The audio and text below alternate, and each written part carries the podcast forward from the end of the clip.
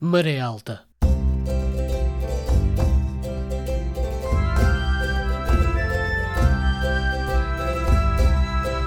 Na madrugada do dia 25 de abril, o movimento das Forças Armadas Portuguesas estabeleceu o controle da situação política em todo o país, proclama à nação o seu propósito de a libertar de um regime que a oprime há longos anos e de levar a cabo um programa de salvação do país e de restituição das liberdades cívicas de que vem sendo privado.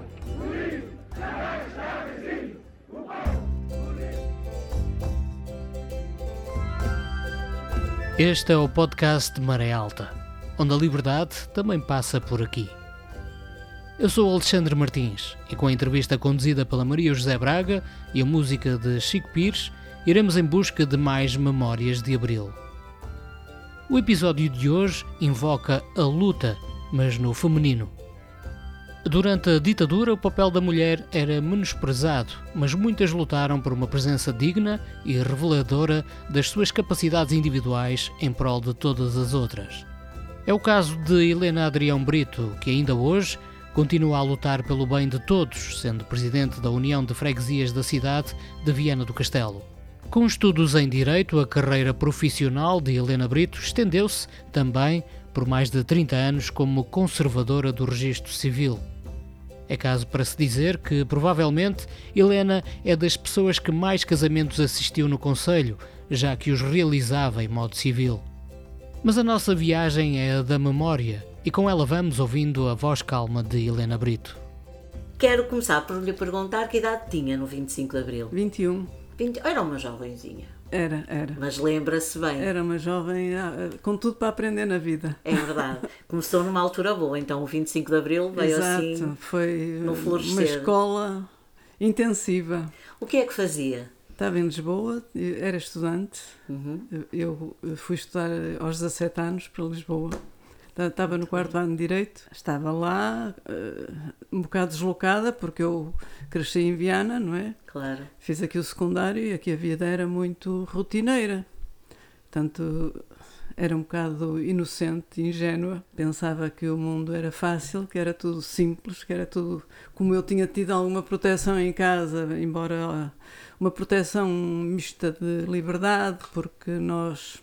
Os meus pais eram uma família tradicional, conservadora, com dificuldades financeiras porque era funcionário público. A minha mãe, claro que não trabalhava, era doméstica, como as mulheres eram naquela época. Exato. E o meu pai eh, trabalhava, tinha o salário dele, e, e eu lembro-me perfeitamente de haver aquelas falas em casa de que se empenhavam as coisas para depois se desempenharem no, no, no fim do mês, quer dizer, por isso aquelas gingas jogas, a minha mãe tinha Exato. uma gaveta em casa onde tinha um envelope com as notas e com o dinheiro e geria aquilo escrupulosamente, fazia a nossa roupa, tratava de nós. Portanto, era uma vida média, mas, mas calma, sossegada, não havia conflitos, meus pais eram amigos, a família era pacífica. Portanto, foi claro. uma menina ingênua que saiu de Viana para Lisboa. que foi para Lisboa eh, aprender a vida, pronto. E o 25 de Abril foi ali um abanão.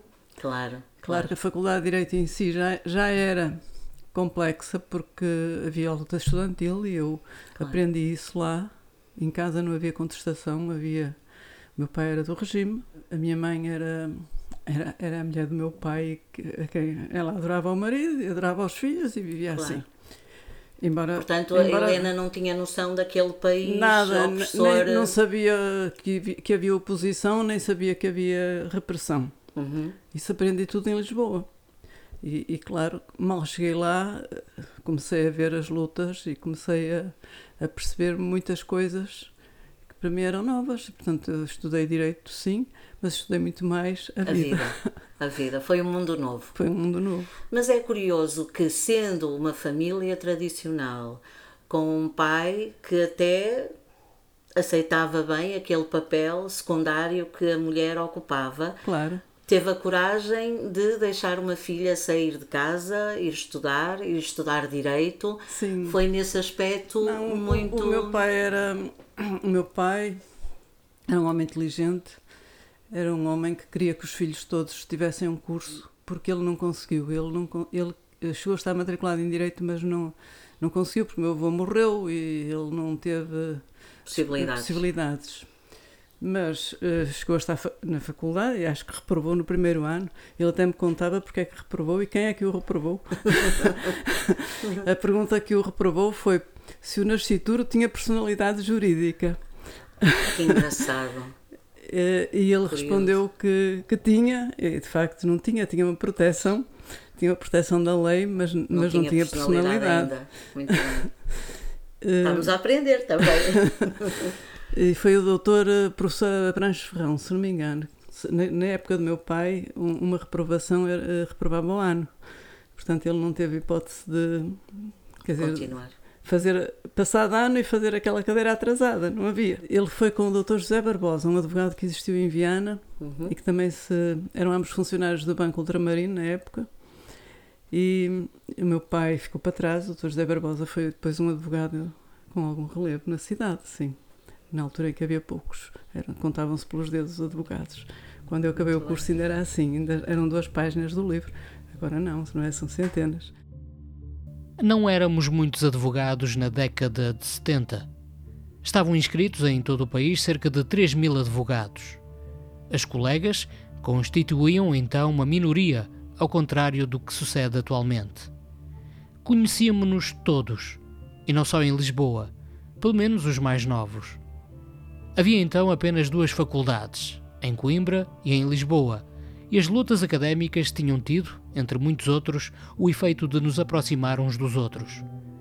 Vivia-se sob o consulado de Marcelo Caetano, um dos melhores professores de direito que tive, se não mesmo o melhor. Criou-me muitas esperanças no sentido da abertura e evolução democrática do regime e da resolução da guerra colonial, mas acabou por claudicar perante as forças mais conservadoras da nomenclatura que ainda se mantinha criada à volta de Salazar. A advocacia, embora inserida no contexto da situação política, económica e social existente ao tempo, representava já uma janela para o futuro, pautada por princípios e valores que não hesitava em proclamar na sua vivência cotidiana ao defender os direitos, liberdades e garantias dos cidadãos e criticar as leis opressivas, contribuindo assim para a prática de um direito mais justo.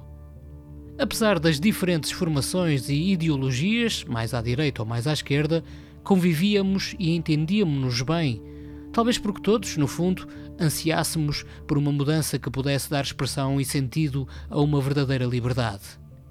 Havia, entre os colegas, alguns situacionistas declarados, geralmente catapultados para lugares de relevo, mas a grande maioria da classe não apoiava o governo. As relações, não só entre advogados e entre diversas gerações, mas também com os magistrados, eram cordiais. Estes últimos, ao contrário do que hoje sucede, franqueavam as portas dos seus gabinetes aos advogados e admitiam discutir connosco quaisquer aspectos do processo, desde que assegurado o contraditório. Era frequente tratarem os advogados por colegas quanto se regrediu neste particular nos últimos anos. Excerto retirado do depoimento a experiência de um advogado e não só, no 25 de abril, do advogado Rui Pena. Então, chega a Lisboa, há um mundo novo, é uma menina livre, sem os pais. Sim, sim, sim. Não é? Como é que foi essa sua vivência? Olha, primeiro, os meus pais uh, acharam que eu tinha que ser uma menina continuar a ser protegida e meteram-me então, através de uma tia minha, uma irmã do meu pai que morava lá, uh, levaram-me uh, a conhecer o lar da Opus Dei. Felizmente para mim não havia vaga e eu fiquei como externa, só ia comer. Mas entretanto, porque, porque é que eu fui para a Opus Dei? Porque é que os meus pais, a minha tia, não é? A minha tia Margarida, que era irmã do meu pai, que era casada até com uma pessoa importante aqui da cidade, o do Dr. Francisco Cirno de Castro, que foi uh, governador civil aqui na cidade sim, sim. E, e, e, que era completamente do regime, porque havia uma senhora lá na direção da Opus Dei, que era aqui de Viana também, que era a Tatão Bacelar, era assim que lhe chamava, ela era Maria da Conceição, e, e, fazia parte, portanto, e a minha da tia direção. também era, dava-se com essas pessoas, uhum. era tudo gente da reação, claro. Claro, claro, claro. e do sistema. Como eu não tinha lugar no lar, arranjaram-me uma senhora para eu ficar na casa dela, que era uma catequista, uma senhora que vivia sozinha, estava viúva há 10 anos, era viúva de um, de um médico e escritor e pintor chamado João Carlos Celestino Gomes, de Ilhavo. Era outro reacionário, claro. Estava muito bem, tá, muito bem rodeada. A senhora dizia-me se eu quisesse ler algum livro, tinha que lhe perguntar primeiro, a ver se ela achava que era próprio para mim e não sei o quê. E depois lia-me umas, uns Teilhard de Chardin, que, que aquilo era, não percebia nada daquilo, umas filosofias muito católicas e muito religiosas. Pronto, aquilo foi. Um, eu aguentei um ano, porque eu era menina disciplinada, e depois só meu pai, eu não posso ficar nesta casa. eu aqui não estou bem. Até porque já tinha um ano de faculdade, Sim. não é? Portanto, e, e o meu pai foi-me buscar e foi, recorreu. O meu pai trabalhava nas finanças, era funcionário público, já disse. Eh, recorreu lá aos amigos dele do tempo em que ele trabalhou em Lisboa e arranjaram-me então uma casa em Benfica, onde eu fiquei dois anos e depois saí, entretanto comecei a ter autonomia, já escolhia eu as minhas casas uhum. e os meus quartos para ficar. E no 25 de Abril eu vivia numa cave na Beneficência, na Rua Frei Carlos. E nessa altura, pronto. O, Naquele dia de manhã saiu para as aulas? Não saí para as aulas porque o meu irmão estava no golpe. Okay. Eu, e o meu irmão uh, disse-me Disse. que ia acontecer na véspera. já andámos os dois e ele uh, transmitiu-me isso. Nós já andávamos, também tenho que dizer isto, não é?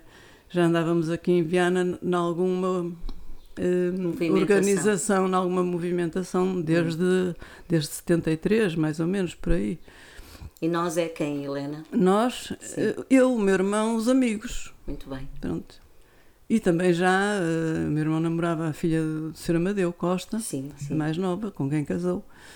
E nós andávamos muito pela casa do Sr. Amadeu, e a casa do Sr. Amadeu era um, um alfobre Exatamente. um alfobre da, da oposição, não é? Exatamente. E nós fomos por ali, entretanto, também os meus pais. O meu pai, quando, quando eu fui para Lisboa, o meu pai aposentou-se, foi morar para a FIFA, onde ele tinha uma, uma casa, foi tratar da vinha e tratar da, da farranchada dele e daquela. Uhum. Quer dizer, resolveu reformar-se e porque achou que eu já não estava em casa, já estavam os problemas dos filhos mais ou menos encarreirados, embora não definitivamente mas uh, para ele já estava bem. Meu pai era assim, muito comodista. Pronto. Ele, ele chegou a ser. Uh, o principal estava feito. Sim, sim. Ele chegou a ser desportista e andou na escola de natação em Viana com o Severino Costa, com o Amadeu. Aliás, ele deve ter dado aulas de instrução de natação ao Amadeu Costa. Porque meu pai era mais velho, meu pai nasceu em 1904. Num artigo de 2005 para o jornalismo Portonet, projeto da Licenciatura em Ciências da Comunicação da Universidade do Porto, escreve Anabela Couto o seguinte: Em Portugal, o Estado Novo esforçou-se por conservar a mulher no seu posto tradicional, como mãe, dona de casa e em quase tudo submissa ao marido. A Constituição de 1933 estabeleceu o princípio da igualdade entre cidadãos perante a lei, mas com algumas exceções. No documento, constavam referências às diferenças resultantes da sua natureza e do bem da família. Falamos da mulher, obviamente. A mulher via-se assim relegada para um plano secundário na família e na sociedade em geral. A Constituição de 1933, que era a Constituição que vigorava antes da Revolução de 25 de abril de 1974, não estabelecia efetivamente o princípio da igualdade, pelo menos material. Formalmente, estabelecia o princípio da igualdade, mas na prática ele não tinha grande vigência. A mulher praticamente não tinha direitos. Se se tratasse de uma mulher casada, os direitos eram exercidos pelo chefe de família. Aliás, a expressão do pai de família, que normalmente era benfiquista, deriva daí e do entendimento que era voz comum nessa altura. A lei portuguesa designava o marido como chefe de família, de onde resultava uma série de incapacidades para a mulher casada, contrariamente à mulher solteira, que era considerada cidadã de plenos direitos. A mulher não tinha direito de voto, a mulher não tinha possibilidade de exercer nenhum cargo político e, mesmo em termos da família, a mulher não tinha os mesmos direitos na educação dos filhos.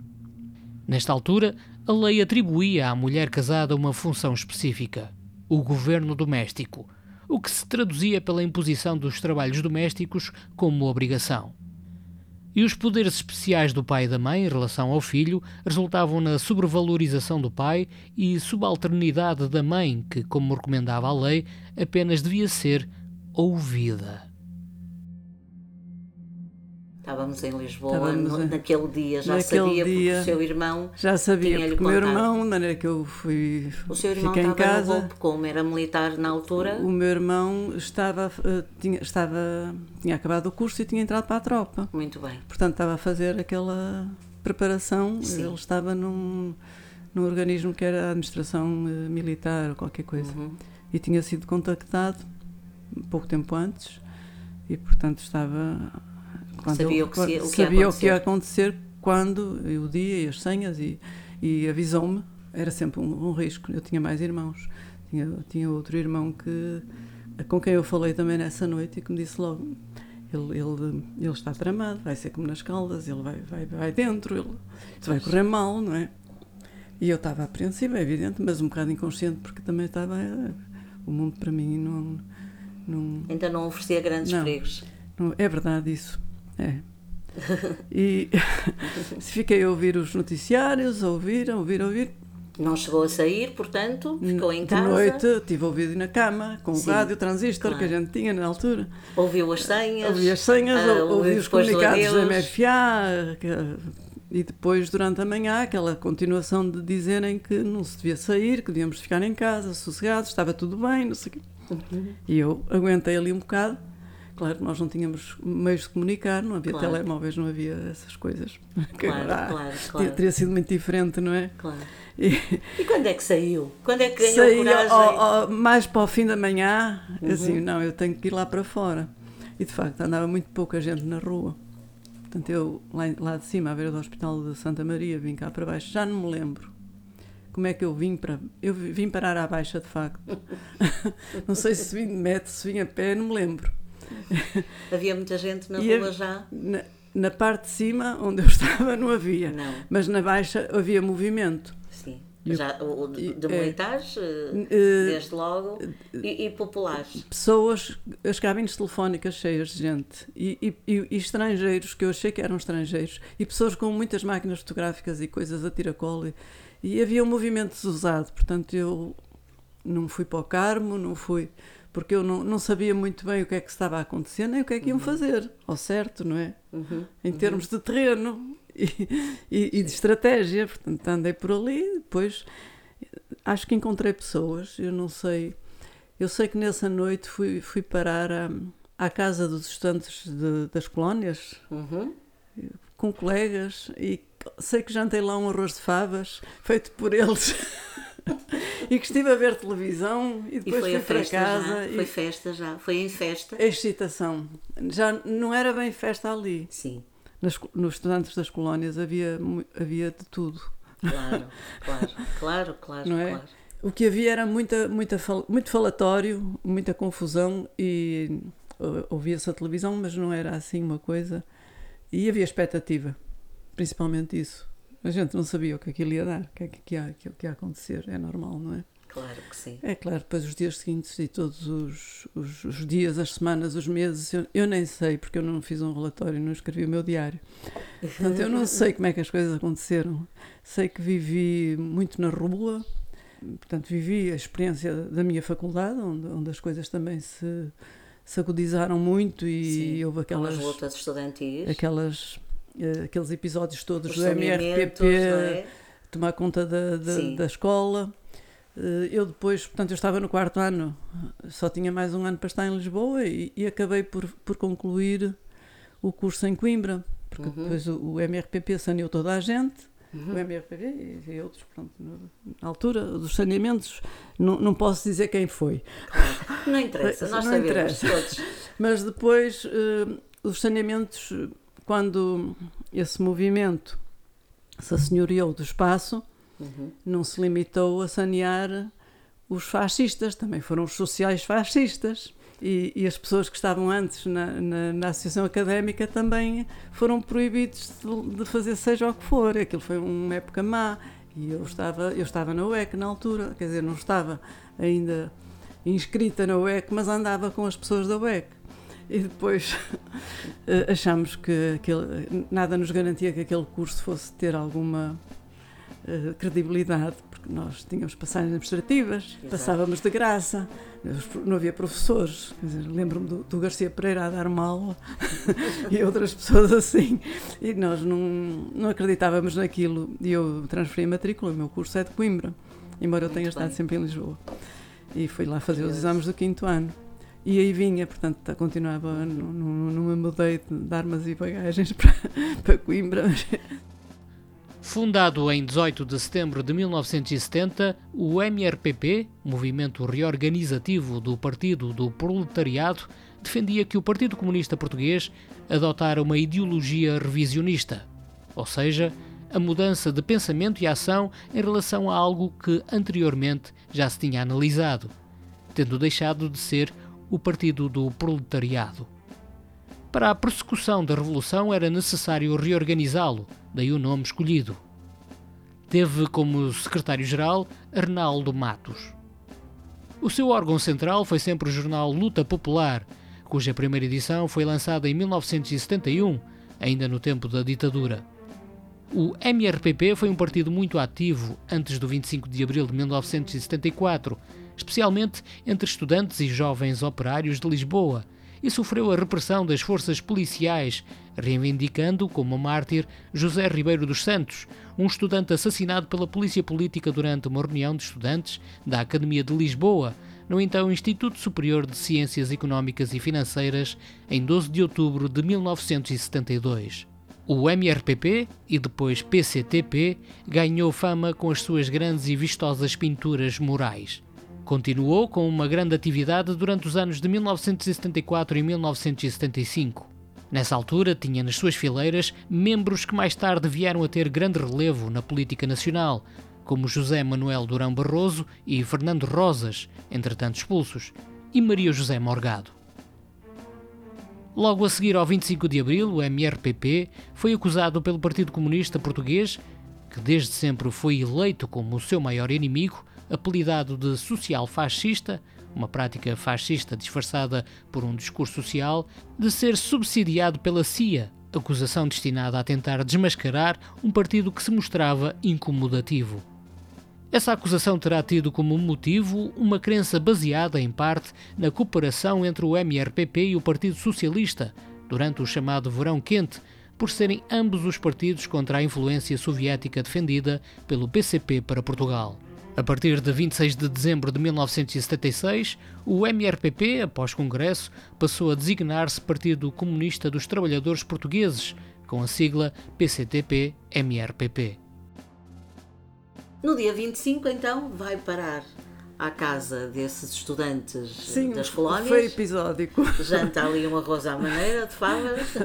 Para casa. Qual é essa de Queiroz na sua casa de Torres? É verdade e vai para casa. E quando chega à casa já é com a certeza da, não, da revolução? Não, não, Ainda não. não. Depois a gente continua a ouvir, não é? Depois era o Spindle, era este, era aquele, o que é que isto vai dar? E depois os jornais.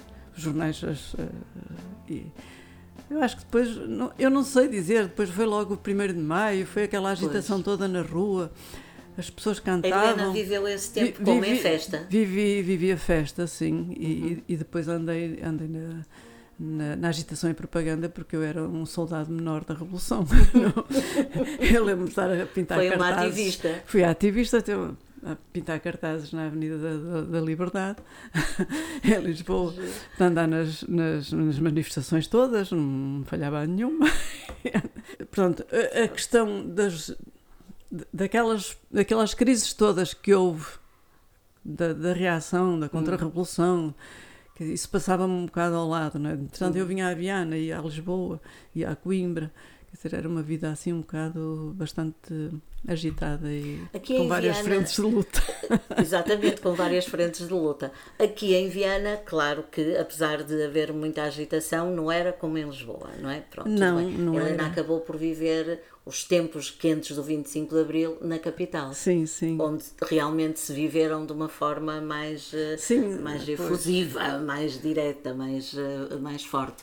Aqui em Viana, de que é que se lembra? Eh, alguma coisa que. Aqui em Viana lembro-me do- dos- dos anos 75, de nós andarmos também, depois já era comunista, já era, já Claro, era filiada. Já tinha militância já partidária. era militância militante, embora continuasse a não ser de órgãos diretivos, né? andava, Uhum. sempre- andava passei muitas noites a pintar paredes, a colar cartazes e, e fiz essas coisas todas que tinha que ser. A revolução estava na É, Exato. E, e do centro de trabalho e da defesa e, e e dos ataques que nos faziam e, e do perigo que era. E chegou-se ali a falar numa fase em que se calhar vamos outra vez para a clandestinidade. E, e isso, Foi? aí, isso aí assustou-me um bocado. Claro. porque eu deixar os meus pais, deixar. Quer dizer, eu, eu era muito ligada aos meus pais, apesar de- de- das diferenças ideológicas, os, meus, os meus pais também nunca, nunca me proibiram de ser fosse o que fosse, nem nunca discutiram comigo. Há uma coisa também que eu, que eu, que eu devo dizer: é que, mesmo já no liceu, havia alguma movimentação de, oposi- de oposição e de, e de tentativa de formar eh, associações académicas, etc., que era tudo muito reprimido, não é? Pois, claro. E, e eu lembro-me da UJAV, União da Juventude Académica Comunista, não sei se. Uhum, Não. Pronto. E de fazermos reuniões na Associação Nuno Álvares, antiga, Sim, na Rua da Bandeira. na- sim, e, de tentarmos fazer isso. E, e do meu pai, um dia, uma noite, estar comigo e com o meu irmão a desmontar os estatutos da UJAV, eh, linha por linha, a mostrar que aquilo era subversivo e que nós não devíamos ir para ali. E quanto mais o meu pai nos dizia que aquilo não era mau, não, mais depois o meu irmão me assim. dizia que aquilo era bom. E aquilo foi- o meu pai até ajudou, porque ele era monárquico, o meu avô foi monárquico. Eu penso que o meu pai, eu não sei, eu estou a falar muito do meu pai porque, Porque ele foi uma pessoa marcante, Sim. estou a ver, não é? E, e curioso que, apesar de nos ter dito logo no início que ele era uma pessoa do, do, do regime, é curioso como ele soube ser democrata com os filhos, respeitar Sim, sim, acaso, é eh, as isso. opções deles, não é? E, eh, e dar-lhes essa liberdade. eu não sei se ele não, não terá andado, porque o meu avô era mesmo monárquico e, e nasceram naquela altura da Primeira República. Sim, sim, sim, sim, Meu sim. pai nasceu em 1904 Claro, e viveu, claro. eu acho que ele viveu a monarquia do Norte e deve ter andado por ali na juventude a fazer distúrbios. sim, sim. Eu não sei. ele isso nunca contou, eu é que deduzo. Não não convinha. convinha. Mas, mas falando, por exemplo, com um camarada meu que já cá não está, que é o Zé Silva, conheceu o Zé Silva. Sim, muito bem, sim. E uma vez disse meu pai era fascista e ele disse: Não, não, o teu pai era, era democrata, nu- nunca foi fascista. Pois. Eu tenho dúvidas, o meu pai foi legionário e era completamente. Às tantas era o que os tempos Era, lhe proporcionavam, não é? E, e- e a gente sabe como é que no tempo do Estado Novo as coisas se escondiam. Um irmão da minha mãe, por exemplo, dizia depois do 25 de Abril: Eu nunca pensei que houvesse PID, nunca pensei que houvesse repressão, eu nunca, nunca, nunca tive essa noção, nunca, nunca soube. Pois. E como ele, muita gente. Claro. não é? E porque é Claro. que também a Revolução não se ingrou? Porque metade, mais de metade do país não tinha noção das coisas. É verdade, não é? É Lisboa, Porto, Coimbra e depois E o resto O foi. o resto era a igreja. Temos que dizer as coisas como elas são, Verdade, não é? Como elas verdade. são. No dia de Natal de 1961, o Papa João XXIII anunciou a realização de um concílio. Tinha como objetivo o adjornamento da Igreja, a sua atualização, procurando desse modo reconciliar o cristianismo com o mundo moderno. Menos de um mês depois, em janeiro de 1962, numa nota pastoral, o episcopado português tornou públicas as suas reais preocupações. Começou por referir as dores da pátria e especificamente a perda de Goa, que foi como se lhe roubassem do seu tesouro a joia mais preciosa. A Igreja tinha então razões para estar sobressaltada. Em dezembro de 1961, a União Indiana havia atacado e anexado o Estado português da Índia. Nessa hora grave e dolorosa da história de Portugal, o episcopado alarmava-se com o comunismo, porque ele assestava todas as suas peças de assalto contra a nossa pátria. Naturalmente que com o comunismo nenhum católico poderia colaborar, porque o seu triunfo seria a negação total de Deus, a destruição da Igreja, a escravidão do homem. Mas o episcopado tinha outras preocupações. Afligia-o ver grande parte da nossa juventude tão vazia de ambição heroica. Entristecia-o que alguma andasse perdida por doutrinas homicidas que pretendiam destruir o bem que se possui por um quimérico ideal futuro. E era grande o desalento diante desta juventude sem flor, desenraizada de Deus, da família, da pátria, que ignorava o dever imediato e concreto. E a finalizar, o episcopado gritava ao alarme. Aí andam o laicismo e todas as modernas formas do ateísmo a descristianizar a vida individual, familiar, política e social. Este trecho faz parte da coluna de opinião de Moisés Lemos Martins no jornal Correio do Minho, escrita em 2021. Mesmo a questão do, do voto das mulheres. Que não existia antes do 25 de Abril. Há aquela que toda a gente conhece de Beatriz Ângelo, não é? Sim, da Carolina sim, Beatriz. Ângelo, ter sido a primeira mulher que votou, porque verdade. se, se serviu do- da- da legislação em vigor e ser chefe de E família, lê-la viúva e saber. Exato. E os republicanos não quiseram dar voto às mulheres porque acharam que as mulheres eram manipuladas pela Igreja. Nem foi por serem mulheres, foi porque o voto delas não ia ser bom para eles. Claro. E depois o Estado Novo deu voto às mulheres porque está tudo lógico, não é? Obviamente. Porque as mulheres iam ser boas para, para votar a favor. A Igreja estava, como sempre, do lado do Portanto, poder. as mulheres Muito eram, eram eh, eh, manipuladas, eram, serviam para umas coisas, não serviam para outras, conforme, e se estivessem esclarecidas era uma coisa, se não estivessem era outra, etc. O acesso às profissões, tudo isso. Sim. Uma, uma das coisas que também me recordo, agora por estarmos a falar das mulheres e de 25 de Abril, eh, uma, uma das primeiras reivindicações foi o divórcio, o fim da concordata, sim, não é? sim, sim, Eu sim, lembro-me sim. de estar num café em Lisboa e de me aparecerem pessoas com um abaixo assinado e eu assinei também a, a pedir eh, o fim da concordata e, e- Claro. e a, E a liberdade, e a de liberdade divórcio. de divórcio, porque havia Claro. muitas famílias que estavam naquela situação Claro, eh, clandestina, ilegal, é verdade. não é? É, Continuavam é casadas, tinham outras famílias, etc. Claro. Foi uma das conquistas. Foi uma das Foi conquistas, essa liberdade. foi das primeiras e das mais mulher, é? importantes, sim. Do, dos do, do, do homem, da, obviamente, a, liberdade para todos, Sim. mas eh, em relação à mulher, sentiu-se mais. Ah, Notou-se mais, porque afetou mais diretamente a, a vida. Antes do 25 de Abril, é verdade que as mulheres eh, tinham um papel eh, secundário. Depois do 25 de Abril, houve essa liberdade. Que, que chegou para todos de igual forma. Pois. O que é que a Helena sentiu mais? Enquanto mulher, que diferença é que sentiu eh, mais? Eu acho que não cheguei a sentir, porque eu não, não sentia, portanto, eh, houve aquela experiência que eu tive da da Opus Dei, Sim. eu nunca me senti bem. Eu- mesmo quando eu ia almoçar à Opus Dei, aquelas meninas a tratarem-se por a menina quer, a menina faz, não sei o quê, aquele elitismo, aquela. aquela relação, eu, eu não me dava ali, porque eu, no fundo, eh, apesar de- da família ser conservadora, eu brinquei na rua. Os meus pais não tinham dinheiro para, para, Para, para criar- colégios. para colégios, portanto, eu não, não fui privilegiada. E brincou na rua com os rapazes. Eh, vivi três anos na Amadora, numa praceta, num bairro, no bairro de Janeiro, entre os seis e os nove anos. O meu pai esteve lá a trabalhar. E então, a minha mãe chamava-nos da janela, nós lá no andar de cima, para, para irmos comer, mas estávamos na rua quase todo o dia. De maneira que eu na Amadora aprendi muito. Talvez tenha sido a, a primeira escola da vida ali, porque brinquei com os meninos todos ali, fossem quem fossem, não é? E não, nunca tive restrições quanto a isso. Eu chegava à casa, comia, deitava-me, estudava se queria. Uma coisa muito importante que eu acho que foi bom para mim, eu, eu olho para, estes, para estas novas gerações, esta competição pelos estudos, pelas notas e não sei que, eu não tive nada disso. Pois, Eu estudava se queria, se não queria, não estudava. Nunca fui má aluna. Em algumas disciplinas cheguei a ser boa aluna. Fiz o liceu todo sem, sem reprovar.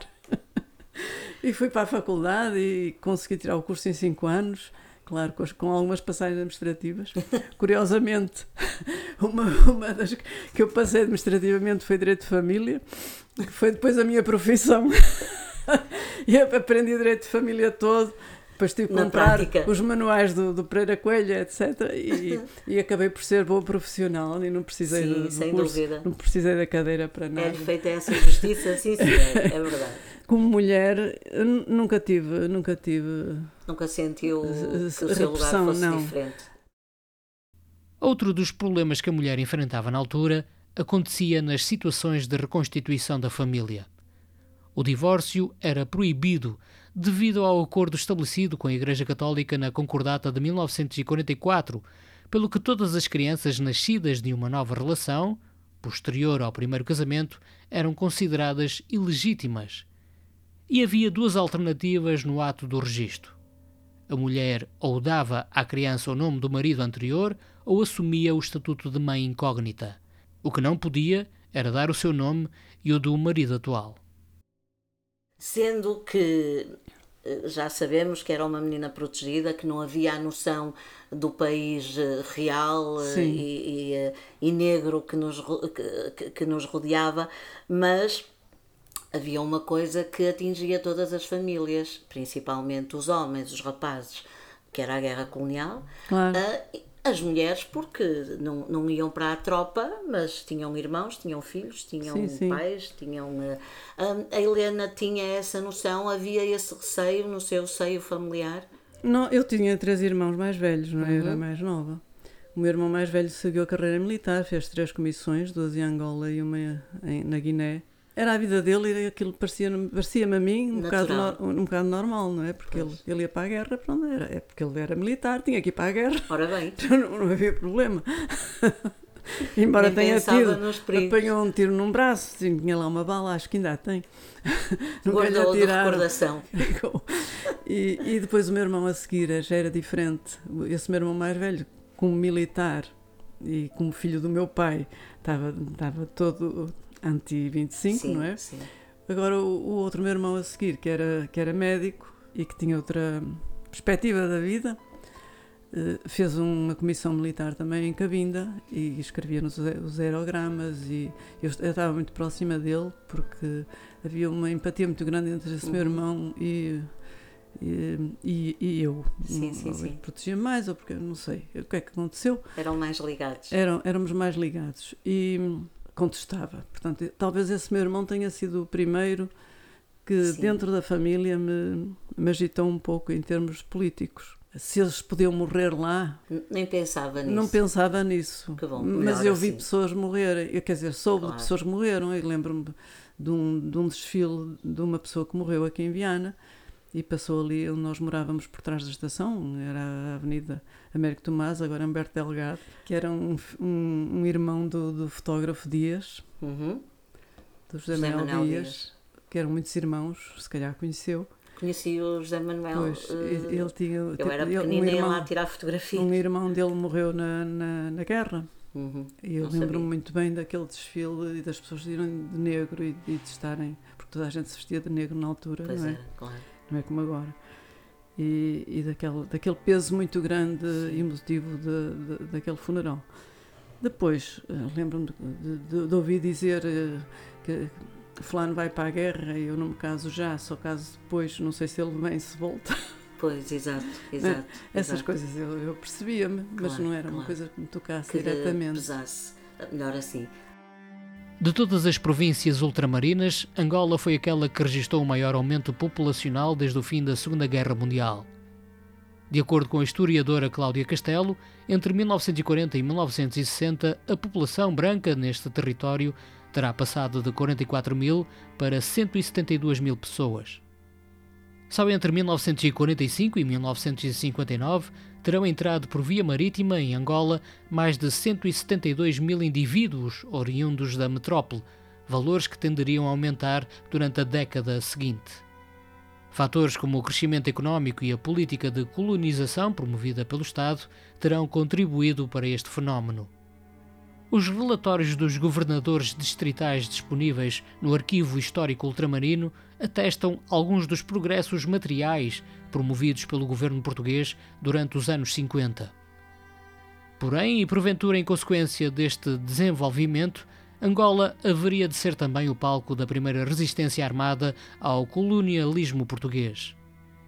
Desde os finais dos anos 40 que figuras como Viriato Clemente da Cruz tinham fundado movimentos intelectuais com vista a debater a autonomia do território. Em 1953 é criado o PLUA, Partido de Luta Unida dos Africanos de Angola, o primeiro partido a reivindicar formalmente a independência angolana. Em 1956, o PLUA juntar-se ao Partido Comunista Angolano para formar o MPLA, Movimento Popular de Libertação de Angola. Em 1954, Olden Roberto, um angolano imigrado no Congo, que durante anos trabalhou para o Ministério das Finanças belga, criava o UPNA, União dos Povos do Norte de Angola. Quatro anos depois, este movimento daria origem à UPA, União dos Povos de Angola. Quando John Kennedy assume o poder a 20 de janeiro de 1961, já depois do eclodir da guerra em Angola, há muito que os norte-americanos subsidiavam a UPA. Segundo José Freire Antunes, Salazar teria sido avisado pela CIA de um ataque da UPA no norte de Angola, a coincidir com o debate sobre Angola nas Nações Unidas. O chefe do governo não confiou na informação. Isolado internacionalmente e a enfrentar alguma contestação interna, a posição norte-americana não caiu nada bem, acabando por se gerar uma contestação aos Estados Unidos na imprensa e nas ruas que foi favorável a Salazar. Agora lembrei-me de outra coisa que é como é que manipulavam as pessoas no tempo do fascismo. E eu digo fascismo porque tem que se dizer fascismo, acho que existiu. Não vamos branquear as coisas, nem, nem dizer Exatamente, que foi de outra e maneira. chamar só o Estado Novo como É, nos livros de história agora. Exato, porque o Salazar era mesmo. Tinha, quem, quem tem o retrato do Mussolini na secretária não, não é outra coisa senão um fascista. Um dia, em casa do meu sogro, encontrei um papel onde dizia assim: As mulheres portuguesas apoiam Salazar. E tinha lá o meu nome. Como é que o seu nome apareceu ali? E eu, como é que. o meu- e depois lembrei-me que uma vez eu estava no, no recreio, no liceu, e uma professora lá de cima da biblioteca, onde a gente praticamente não entrava, não entrávamos no laboratório, nem, nem na biblioteca, aquilo era assim. O liceu eh, eh, tinha as coisas, mas não era para democratizar, nem não era Não para era os para alunos se usadas. servirem. Era. Ora bem, De maneira que eu entrei na biblioteca intimidada, porque a, professora me chamou lá, lá acima e deu-me um papel para assinar. E só pode ter sido isso. só pode ter sido. Eu não, não, não assinou? tenho. Assinei. Claro, foi a professora que disse. Exato, exato. E eu era uma miúda, portanto não era uma mulher portuguesa a apoiar Salazar de modo nenhum. Curioso. Isto é um exemplo de como eles. Não é? Depois havia aquelas manifestações que não correspondiam minimamente, não é? As pessoas eram arrebanhadas, iam para lá eh, fazer dar os vivas e, e dizer que sim, senhora, Angola é bom, Angola é Portugal e vamos continuar. E somos um país grande. Exato. Cartas a uma ditadura é uma viagem a 1958. É também um documentário realizado por Inês de Medeiros em 2006.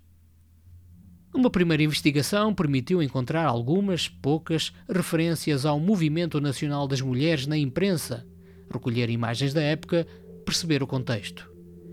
Naquele ano, o general Humberto Delgado candidata-se à presidência da República, anunciando que, se for eleito, demite Salazar.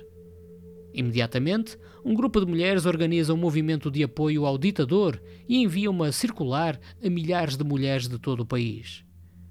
As cartas a que Inês de Medeiros teve acesso são algumas das respostas a essa circular. Mulheres que escreviam a garantirem estar de alma e coração interessadas em trabalhar no movimento.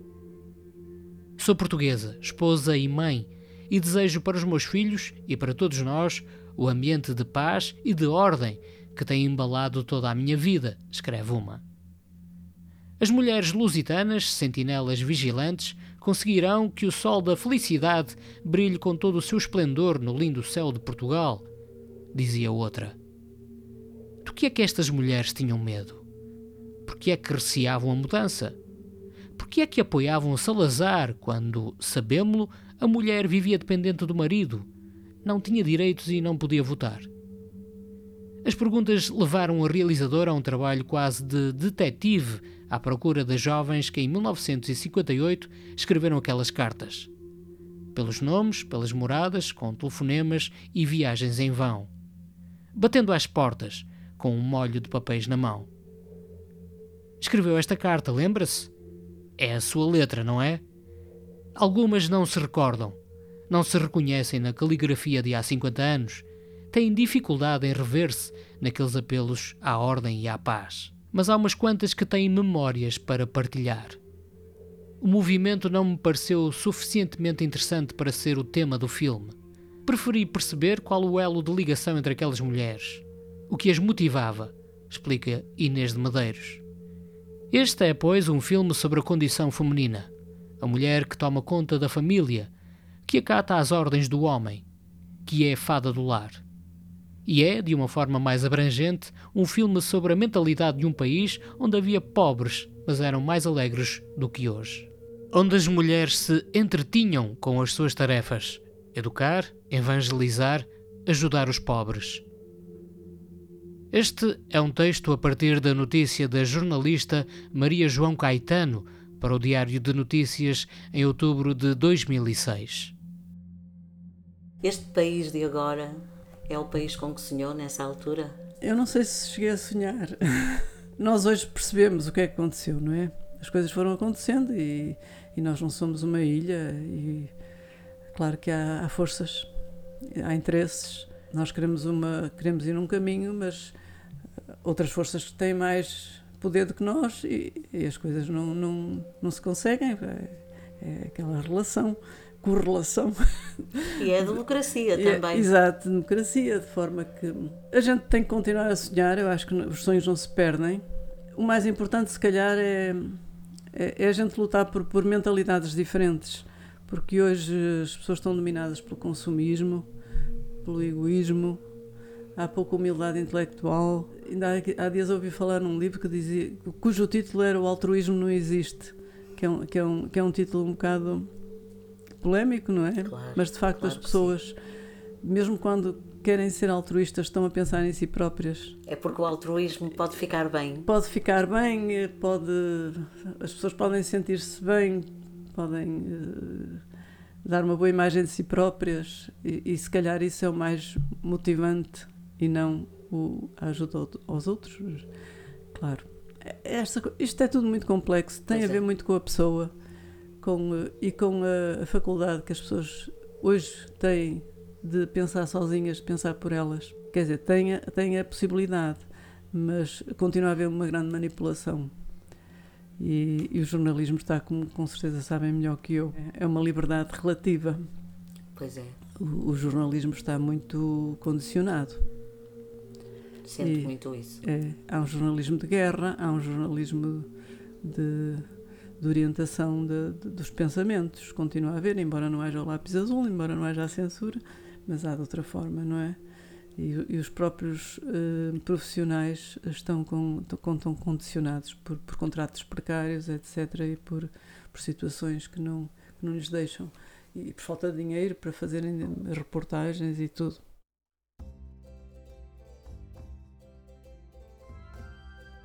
Eu, eu não, não, contei esta parte, mas a minha avó, conte, conte. do lado do meu pai, eh, era uma senhora também muito conservadora e normalmente, não é? Casada com um senhor que era da monarquia, pai a filhos monarcas, uhum. e, e, muito religiosa, tinha essa componente da religião.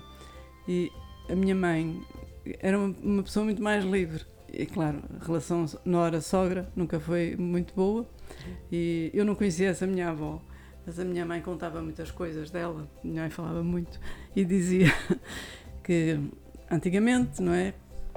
Havia as criadas e a minha avó era impiedosa, porque empirrava com uma criada por qualquer coisa que ela tinha feito e mandava embora, nem, nem queria saber se, se almoçava primeiro, se não, a meio da manhã vai-te embora. e depois que dizia assim, era uma sufragista, era uma bolchevista. À tarde já tinha lá outra. Isto para ver como é que as mulheres é verdade, não é? viviam é. E, e, a ideia, é a ideia uh, uh, o preconceito e o anticomunismo, quer dizer, as é coisas verdade. como Logo e a religião bolchevista, sufragista. Exato. E o peso da religião, e o peso da religião, diziam. não é? é? Era assim. E sem chamar nomes a ninguém, assim termina mais um Maré Alta. Todas as semanas, dois episódios que nos contam como foi vivida a Revolução dos Escravos de Gente de Viana ou à Cidade Ligados. A entrevista foi de Maria José Braga, a apresentação e edição de Alexandre Martins e a música original de Chico Pires. Até ao próximo episódio. A equipa do Maré Alta agradece profundamente a todas as pessoas que contribuíram e apoiaram este projeto. Cada um do vosso contributo serviu e serve para que algumas histórias sobre o 25 de Abril, de alguns vianenses ou pessoas à cidade de Viana do Castelo ligadas, não se perdessem na memória e possam ficar registadas. A vossa ajuda permitiu que uma nova linha de tempo e de factos seja adicionada à nossa história como país, como região e como cidade nos 50 anos de democracia em Portugal. Obrigado.